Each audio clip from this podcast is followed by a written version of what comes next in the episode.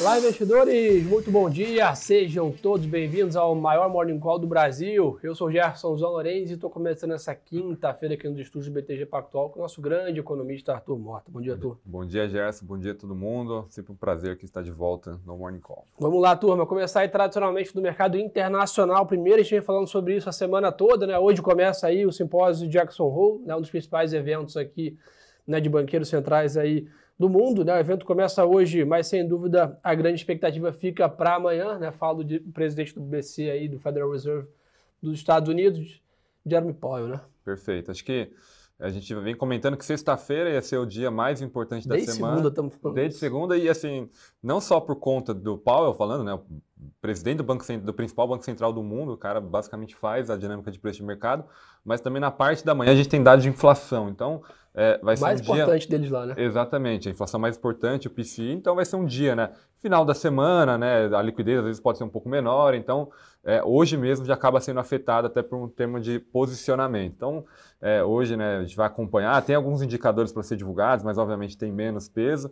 A gente já teve alguns membros do Fed falando ontem e agora pela manhã, inclusive agora às 8h30, uma membra votante, a George, sugerindo né, que enfim, o Fed precisa ainda entregar mais juros, que pode chegar a 4%, que precisa apertar as condições financeiras, que mais ou menos deveria ser o tom do... que o Powell vai utilizar amanhã. Né? Ele vai ter uma exposição ali, uma leitura de um texto e vai ter um Q&A que é super importante, que é onde é, o mercado, via perguntas né, dos jornalistas, eles conseguem pincelar e pintar ali os principais temas que todo mundo quer saber e a visão do Powell sobre o assunto. Então, é, acho que o direcional é um pouco esse, ele tem que ainda se mostrar preocupado com a inflação, acho que o tom é importante. Se ele vai dar muito foco na reunião de setembro, se ele vai querer é, dar alguma sugestão de alta, de, de, qual vai ser o ritmo de alta de juros, isso está mais em aberto, acho que ele vai falar um pouco mais do ciclo como um todo, né, que o Fed ainda precisa entregar bastante coisa para conduzir a, a política monetária. Então está relativamente aberto, de novo, hoje até tem uma agenda macro, mas dificilmente você vai ver uma consolidação de tendência aí ao longo do dia, porque todo mundo esperando sexto. É isso aí, a gente olha, né, esse resumo da por aqui, leva o mercado lá fora, fica mais um dia praticamente lado, né, ontem a S&P subiu 0,29, hoje a S&P está apontando uma alta até um pouquinho mais forte, de 0,5, mas quando a gente olha para o estoque 600, o FTSE ali, todos os demais índices na Europa e na Ásia, você tem amplitude muito pequenas ali de movimentos ali, 0,30, 0,40 de alta, sem grandes né, é, é, movimentações. O que chama atenção é hoje também, como o Arthur falou, temos uma agenda média ali, né? Tem revisão de PIB aí nos Estados Unidos, 9h30 da manhã, é, com consenso da Bloomberg de uma queda de 0,7 e tradicional dado de quinta-feira, que é o pedido de seguro-desemprego né, da semana, com estimativa de 250 mil né, novos pedidos. Mas sem dúvida o mercado hoje deve ficar aí mais né, lateralizado, com pequenas variações, esperando esse dia importante amanhã. Perfeito. Mas por outro lado, Arthur, tem chamar a atenção o seguinte: a China tem melhorado um pouco a sinalização, que tem ajudado as commodities aqui, consequentemente o Brasil tem né, outperformado ali até em média, tanto no câmbio quanto na bolsa, os demais pares, com né, uma recuperação do minério de ferro aí nessa madrugada, novamente aí, né, medidas né, na mídia estatal chinesa de suporte financeiro à economia. Né? Perfeito. Hoje foi, foi divulgado ali um statement né, do Conselho de Estado, uma proposta de um trilhão de, de yuan de estímulo, né, que é basicamente ali quase é, 200 bi, são 150 bi, na verdade, de dólares é, de estímulo muito focado em infraestrutura. Eles continuam ainda com o play é, de tentar fazer a recuperação da economia focada em infraestrutura. A gente sabe que é outro setor que ainda está tendo dificuldade, né, setor de propriedades, de properties, mas obviamente tem uma certa ligação é, entre eles. Isso acaba ajudando a demanda por algumas commodities, né, sobretudo aço, é, o, o minério de ferro por conta da demanda de aço esperado à frente é, é uma primeira sinalização que eles estão claramente desconfortáveis com, com o ambiente de crescimento atual. Né? Eles não estão parados assistindo, já tinham cortado juros nas últimas duas semanas, estão sendo um pouco mais reativos. A, a boa notícia, né? embora não é, solucione o problema de curto prazo, mostra um direcional Sim, e começa estrutural um estrutural e tenta colocar também um, um limite inferior, né? Tenta mostrar que, poxa, daqui a gente mostra um grande incômodo para você continuar apostando que a China vai deixar cair tanto em crescimento, né, enfim, na atividade econômica em setores que são relevantes, inclusive para o Brasil, né? Então, acho que essa é uma sinalização super importante vindo de China, um pacote aí que todo mundo estava esperando. Acho que pode vir mais coisa ainda, deveria vir, inclusive, nessa parte de properties, mas na margem, acho que é uma notícia mais positiva. Acho que o mercado, mal bem, já precificou que realmente a China não vai entregar níveis que o mercado estava acostumado, mas sem dúvida ali a preocupação talvez de um mega hard landing ali, né, de um colapso da atividade, a China já meio deixa claro também que não vai deixar acontecer, né? Vai ficar meio que morno ali, vamos dizer assim, essa entrega. Saíram também, Arthur, dados do PIB da Alemanha, mostrando uma alta de 0,1 no segundo tri, até um pouquinho melhor né, do que o esperado, mas acho que me parece que talvez até a Europa vive um, né, nominalmente uma situação parecida com o Brasil, que é até uma atividade razoável, mas a inflação que é o grande né, é, pico ali do, do momento, com a proximidade do inverno aí, petróleo lá nos 100 dólares, tá bem preocupante essa matriz energética aí, né? Perfeito. Inclusive hoje, daqui a pouco, né, é, 8h45 sai as minutas da última reunião, a ata né, da última reunião do ECB, do Banco Central é, da Europa. Né? Lembrando que naquela reunião, e aí, há bastante tempo, né, foi meados de julho, é, foi, foi é, divulgaram uma surpresa né, de, de resultado, né, 50 bips, né, o mercado tinha 25 bips, eles iniciaram uma alta de juros até mais forte e colocaram um novo instrumento para tentar controlar a transmissão da política monetária para todo o bloco. Né? Eles têm uma certa dificuldade fiscal, uma dificuldade desse juro chegar com o mesmo potencial em todo o mundo, é, justamente porque eles estão com uma preocupação muito grande com essa dinâmica inflacionária que é muito drivada é, por energia. Normalmente essa ata do ICB é menos importante do que é, por exemplo, ah, uma ata é, do Fed, mas todo mundo vai tentar olhar um pouquinho mais se há mais detalhes desse novo instrumento que o, que o Banco Central da Europa vai ter para conduzir a política monetária. De novo, a Europa a gente ainda tem uma certa preocupação né, de curto prazo, uma desaceleração mais forte, isso obviamente não vai impedir do banco subir os juros. O ponto é que essa desaceleração intensa de atividade daqui para frente e essas altas de juros que são mais brandas, né, lembrando que hoje na curva de juros é, o pico máximo dos juros esperado era de, um, é de 1,7, no Fed ali nos, nos Estados Unidos a gente está falando de 3,7, então basicamente 200 bips acima da curva é, é, é 3,7, 200 bips acima da curva europeia. Por consequência, não por acaso a gente viu ao longo dessa semana uma recuperação muito forte do dólar no mundo, né? Sim. Tá, o pessoal está fazendo uma, a separação, né? A Europa tem dificuldade, Estados Unidos também tem dificuldade, mas aqui eu tenho mais juros, aqui eu tenho é, um porto seguro, né? Que o dólar acaba sendo um porto seguro do mundo. E a Europa está no, no, no, centro ali, né? Da confusão, seja né, de crise de energia, seja da, do ponto de vista de, de guerra. Então, é, de novo, é um, é um, documento importante, a gente sempre faz a leitura para tentar extrair aqui a maior parte do sinal que é importante para o movimento de dólar global, euro, né, como um todo. É importante aqui para a gente, porque também é uma das variáveis que a gente utiliza para tentar pegar um pouco da tendência e do sinal por aqui. Acho que só um último ponto, né, o Gerson comentou, a gente teve uma surpresa um pouquinho positiva com o PIB da Alemanha, mas outras surpresas, eles têm vários índices de sentimento ali, de expectativas. Um deles é o IFO, que é um índice de expectativa muito utilizado para tentar antecipar a economia seis meses à frente. Sentimento das empresas, né? Sentimento das empresas. Então, vem também um pouquinho melhor, acaba dando, reduzindo um pouco é, a percepção que o terceiro trimestre, que de novo vai ser um trimestre fraco, talvez assim um pouquinho melhor do que a gente estava esperando até ontem, por exemplo. Boa. E pessoal, então, né, olhando um pouco mais aqui para o mercado global, a gente está vendo o dólar perdendo um pouquinho de força hoje, tá? o DXY aponta uma queda de 0,3, na fixa americana está de lado ali uns 3%, 10 anos aqui a Treasury. Commodities ali sem grandes variações, mas ainda em patamares elevados, né? O petróleo aí a 100 dólares, o Brent, WTI a 95 ali. Daí isso são patamares considerados elevados, vamos dizer assim, para a performance das ações. Bitcoin também não se mexe, 21.500 dólares aqui nessa mesma atuada aqui de hold, né, de espera do mercado acionário, criptoativos também seguem né, essa tendência. Então, resumo do do mercado global é mais um dia de mercado em cima do muro lá fora, de olho nesse encontro aí do Powell amanhã e desse dado aí que sai pela manhã também no PCI. Mercado, na média, mercado um pouquinho mais positivo né, lá fora hoje. Para Brasil, Arthur, vamos lá? Bora, vamos lá.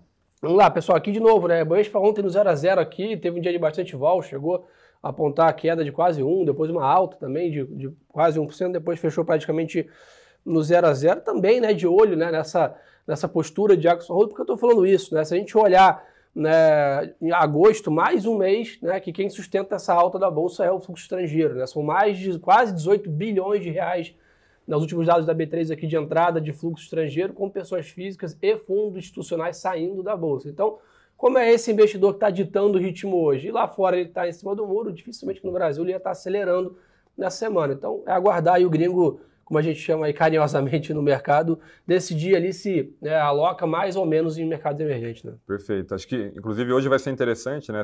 Quando sair o dado da B3 sobre fluxo de investidor estrangeiro, vai estar tá falando sobre terça-feira, que foi um dia lá, inclusive, que a Vale subiu 6%. Ali talvez tenha alguma digital é, a mais ali do, do, investidor estrangeiro, mas hoje, né, ontem e provavelmente hoje, é, o fluxo deve ser muito mais brando. Né? Lembrando que a gente teve um rally muito forte desde meados de julho, e agora lá fora deu uma certa suavizada, está todo mundo esperando qual que é o próximo trigger, qual que é o próximo direcional, qual que é a próxima tendência, né? E, e dentre os triggers, a gente tem sido bem vocal aqui, o Jackson Hole vai ser um, na semana que vem o próprio payroll vai ser outro, então é, se preparem que as sextas-feiras vão ficar importantes, tanto amanhã quanto na próxima também. Isso é para destacar, né? Bob está com 9,43 de alta no mês, né? Praticamente ali chegou a emplacar alguns pregões, 10 pregões consecutivos de alta, né? Ou seja, duas semanas com a bolsa performando no campo positivo. Então é natural agora a gente está vendo essa consolidação nesse patamar em 111, 113, ali o mercado se ajustando à performance para a gente procurar novos triggers, como o Arthur falou bem, mas é normal que o mercado dê uma freada e até saudável esse movimento para depois não ter alguma realização mais abrupta. A tua agenda mais vaziada aqui no Brasil, ontem o PCA 15 aí, né, mostrou alguma, como você já tinha dado a letra aqui, né, um baixo arrefecimento da inflação, né, se não tirasse né, ali o, a redução de impostos, etc., a inflação ainda é bem persistente na economia. Né? Perfeito. A gente teve né, a deflação, lembrando que PCA 15 ele pega metade do mês, metade do outro, então pegou ainda os efeitos de cortes de impostos do mês de julho e começa a pegar já os iniciais movimentos do mês de agosto. Lembrando que agosto teve também corte em preço de gasolina, e isso explica a deflação direcional desse nível de preço, né? Que foi uma deflação, só que ela foi mais fraca, uma deflação menos intensa do que a gente estava projetando, do que o mercado estava projetando, né? É, e isso é explicado por surpresas em outros componentes que são menos voláteis, né? Como foi o caso de energia é, e combustível que puxou para baixo. Quando a gente olha em outros itens que a gente chama do núcleo, a gente teve algumas surpresas altistas. O principal deles foi, por exemplo, bens industriais, que estavam sendo um vetor ali de desaceleração recente, estava sendo positivo para a cenário de inflação, agora voltou a piorar. Também setor de serviços, também bem pressionado acima do esperado. Está é, tá bastante em linha com uma atividade econômica forte, isso acho que a gente tem que reconhecer e sempre relembrar, né? Essas coisas não estão pressionadas por, por Desemprego acaso. Desemprego baixo. Desemprego, hoje, eventualmente, ainda não tem horário marcado, mas pode sair o CAGED, né, que é a geração de emprego formal aqui da, da economia brasileira. Se for confirmado 254 mil vagas, que é o que a gente projeta aqui na, na casa, ainda é uma geração de vaga muito expressiva, então explica em parte a inflação quando a gente limpa os itens voláteis, explica em parte serviços, bens industriais, coisas ligadas à atividade econômica, salários, etc., está tão pressionado. De novo, não mudou o cenário necessariamente, né? O fato de estar acima, um pouco acima de esperado, não muda o cenário do fim de ciclo de Selic, deixa um alerta, mas enfim, acho que é, é, bom a gente continuar acompanhando os próximos passos, a economia vai continuar resiliente, porque essa persistência pode ser um pouco, um pouco é, maior. Um pouco menos de um mês para o próximo cupom, né? Exato. Então, então... monitorar os dados aí para realmente. Até me perguntaram bastante sobre isso ontem ali, né? Alguns clientes, né, realmente talvez, né, quando seria um trigger maior, né, para o varejo continuar performando aqui, setores mais indexados à nossa economia, um dos triggers aí junto, todos que a gente fala aqui, talvez seria realmente o Banco Central oficializar o fim do ciclo, né, na reunião de setembro ali, o fim do ciclo de alta, o mercado já começa a especular o início do ciclo de queda, obviamente lá provavelmente no segundo semestre do ano que vem, mas sem dúvida seria um trigger importante ele estacionar essa curva de juros aqui no Brasil né, nesse patamar. Tem leilão de LTN hoje, né, 10 e meia da manhã, então leilão aí Tesouro Nacional faz a rolagem da sua dívida aí nesse horário, e também saiu pela manhã aqui índice de confiança da FGV, mostrando uma leve melhora. Chama atenção também hoje, está na parte eleitoral, né, o ex-presidente Lula vai participar da entrevista ao Jornal Nacional, né, na mesma dinâmica da semana toda que está rolando aí todos os candidatos, e amanhã né, também chama atenção que começa o horário eleitoral no rádio e na TV. Né, então, propaganda eleitoral dos candidatos começa a ser vinculada nessa né, parte de mídias novas também, como a gente vem falando aqui todo santo dia. Né, as eleições começam cada vez mais a ganhar holofote, ganhar corpo e fazer preço a partir de agora, né, próximo, aí 40, mais uns 40 dias o primeiro turno. Né? Perfeito. Acho que essa entrevista hoje ela é super importante, assim como foram as outras ao longo da semana, para você pegar um pouco o pulso, qual tem sido o discurso inicial meio já formal né, dos candidatos, como é que eles estão abordando os principais temas, sejam eles sensíveis ou não é, ao mercado. E principalmente, né, acho que o ponto do essa partir da manhã é ter a campanha televisiva de fato, né, todo essa, esse início de processo é muito relevante do ponto de vista até da cabeça do eleitor começar a incorporar que a gente vai entrar nos próximos, né, nesses 40 dias aí, num processo importante de tomada de decisão, inclusive nas próprias pesquisas você começa a ver mais flutuação em decorrência desse aumento do conhecimento e aumento da preocupação do investidor em relação do investidor não do, do, do eleitor né, em relação ao tema até o número de pessoas que estão pensando sobre o assunto deve começar a subir.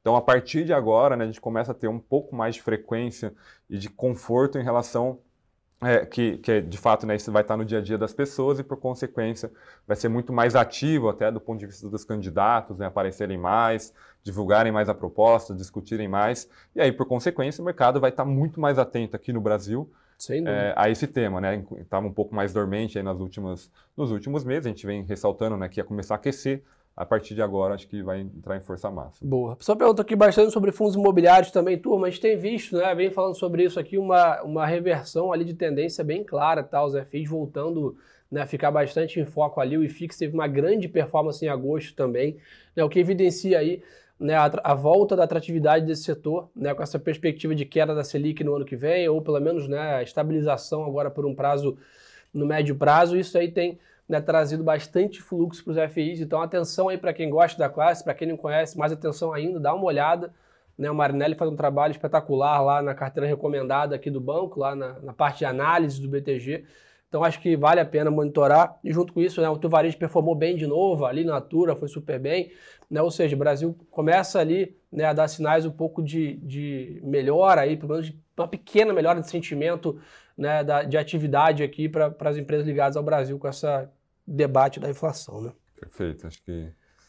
Só mais uma notícia aqui importante, pessoal. O IRB anunciou aí que vai fazer sua, o seu follow-on, né? Uma oferta pública aí, né, de 500, praticamente 600 milhões de ações aí. Né? O papel vem sofrendo muito. Ontem chegou aí o limite máximo de short na B3, que é basicamente 25% do free float da companhia. Então, sem dúvida, aí vive uma situação bem delicada aí né, é, no mercado e esse follow-on aí também né, dá sinais aí que a empresa está precisando de capital para continuar né, suas operações. Acho que esse ponto, só voltando também do fundos imobiliários, né, são, ele também faz, é uma classe de ativo né, e faz parte de uma classe, de um grupo de ativos que são bem sensíveis também a movimentos de percepção de inflação, movimento de percepção de juros, né? Como o Jéssica comentou ontem, a gente teve alguns dados de inflação do IPCA 15, hoje a gente teve IPC-FIP também um pouquinho acima do esperado.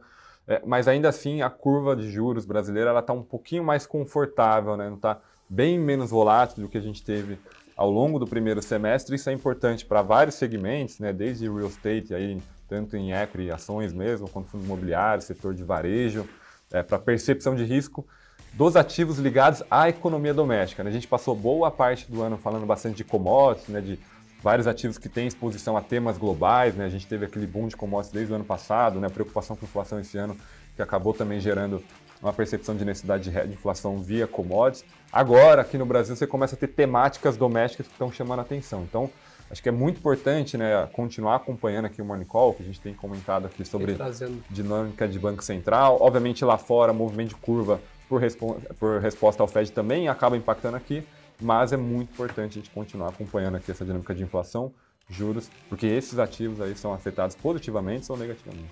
Boa, turma. Então, acho que o recado hoje é esse, tá? Lembrar o importante convite é vocês seguir a gente também lá no Instagram, tá aqui Gerson Lourenço e Arthur A.L. Mota ali, parada obrigatória, tá lá com a gente também nesse canal, ter acesso a mais conteúdo, mais notícia aqui, para ajudar vocês a investir melhor nesse ambiente de mais volatilidade. Obrigado, Arthur, aí, pela parceria de sempre. Obrigado a todos pela confiança. Uma ótima quinta-feira de negócio. E lembre-se, hein, turma, que o melhor ativo é sempre a boa informação. Obrigado, pessoal. Bom dia.